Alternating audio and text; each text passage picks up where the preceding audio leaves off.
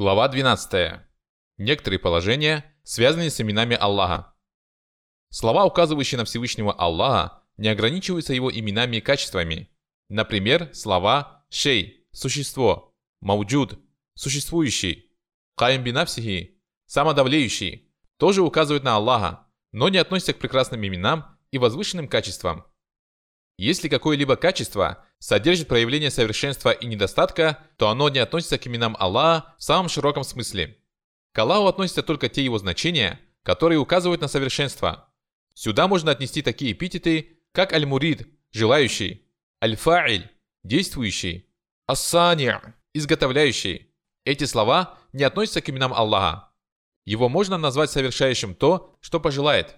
Но ошибается тот, кто называет его изготовляющим в широком смысле этого слова, потому что такие атрибуты, как желание, действие, изготовление, не лишены негативных проявлений. Подобные атрибуты и поступки относятся к Аллаху только тогда, когда речь идет о проявлениях совершенства. Упоминание о конкретном божественном действии не означает того, что Аллах обладает соответствующим именем, которое может употребляться самостоятельно в самом широком смысле. Так, один из поздних богословов ошибочно причислил к прекрасным именам такие эпитеты, как Аль-Мудыль, вводящий в заблуждение, Аль-Фатин, соблазняющий, Аль-Макир, ухитряющийся. Аллах бесконечно далек от подобных заявлений. Эти качества относятся к причистому Аллаху только тогда, когда мы говорим об определенных действиях, но мы не можем нарекать его подобными именами или придавать ему эти качества безусловно. А лучше всего об этом известно одному ему.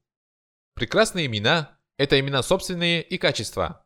Описание Аллаха ими не противоречит тому, что все они имена собственные. Этим атрибуты Аллаха отличаются от качеств рабов, которые не могут быть именами собственными.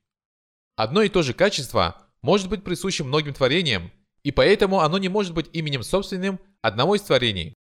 Что же касается качеств Аллаха, то они относятся только к Нему. Прекрасные имена имеют разные аспекты. С позиции указания на божественную сущность все они являются именами собственными одной личности, а с позиции божественных атрибутов каждая из них выступает отдельно. Имена и качества Аллаха не постигаются разумом, и мы узнаем о них только из текстов Откровения. Но это правило не распространяется на слова, используемые для указания на Аллаха, такие как «кадим» – «извечный», «шей» – «существо», «мауджуд» – «существующий», «каим бинавсихи» – «самодавлеющий». Это окончательное решение относительно того, можно ли назвать Аллаха именами, которые не встречаются в Коране и Сунне. Если имя Аллаха употребляется самостоятельно, в абсолютном смысле, то от него можно образовывать отглагольные имена и глаголы, указывающие на его атрибуты. Так среди его имен Ас-Сами' – слышащий, Аль-Басир – видящий, Аль-Кадир – всемогущий. Следовательно, его можно охарактеризовать такими качествами, как слух, зрение и могущество, а также соответствующими глаголами. Всевышний сказал, Аллах уже услышал слова, сура 58, припирающаяся, аят 1. Мы предопределили меру, и как прекрасно мы предопределяем. Сура 77, посылаемые, аят 23.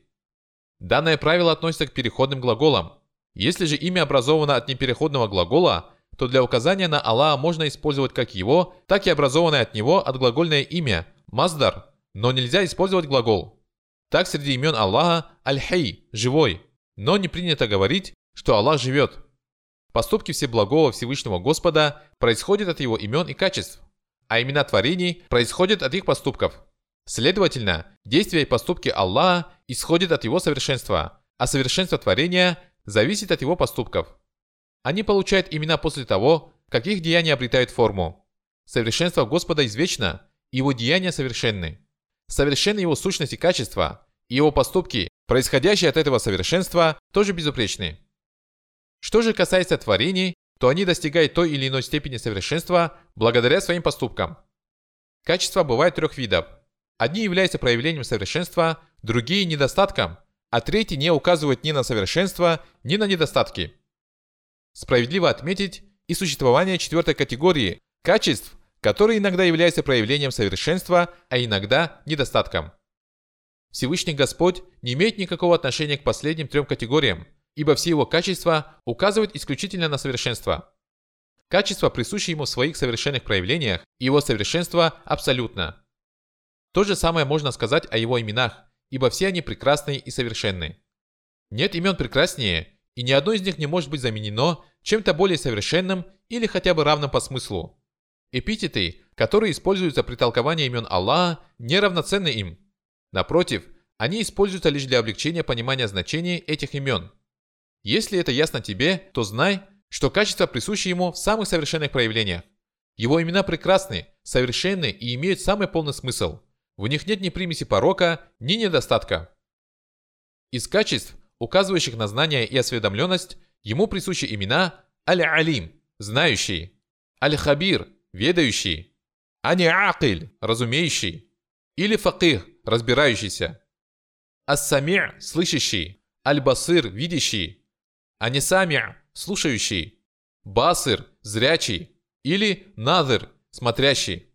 Из качеств, указывающих на доброту, ему присущи имена Аль-Бар – добродетельный, Ар-Рахим – милосердный, Аль-Вадуд – любящий, Ани-Шафук – жалостливый и тому подобные. Среди его имен Аль-Али – возвышенный, Аль-Азим – великий, но не Рафи' – приподнятый, и не Шариф – уважаемый. Среди его имен Аль-Карим – великодушный, а не Сахи – щедрый. Аль-Халик – творец, Аль-Бари – создатель, Аль-Мусауир – дарующий облик, а не Фа'иль – действующий, Сани' – изготовляющий, или Мушаккиль – придающий вид. Аль-Гафур – прощающий, Аль-Афу – снисходительный, а не Сафух – проявляющий великодушие, Сатир – покрывающий недостатки. То же самое относится к остальным именам Всевышнего. Ему присущи только самые совершенные и прекрасные качества, которые не могут быть заменены другими. Задумайся же над этим. Его имена самые прекрасные, а качества самые совершенные. Не отворачивайся же от имен, которыми он нарек себя, чтобы заменить их другими. Не ищи замены тем качествам, которыми он описал себя и которыми его описал посланник, среди того, чем его нарекают сторонники лжи, лишающие его качества всякого смысла.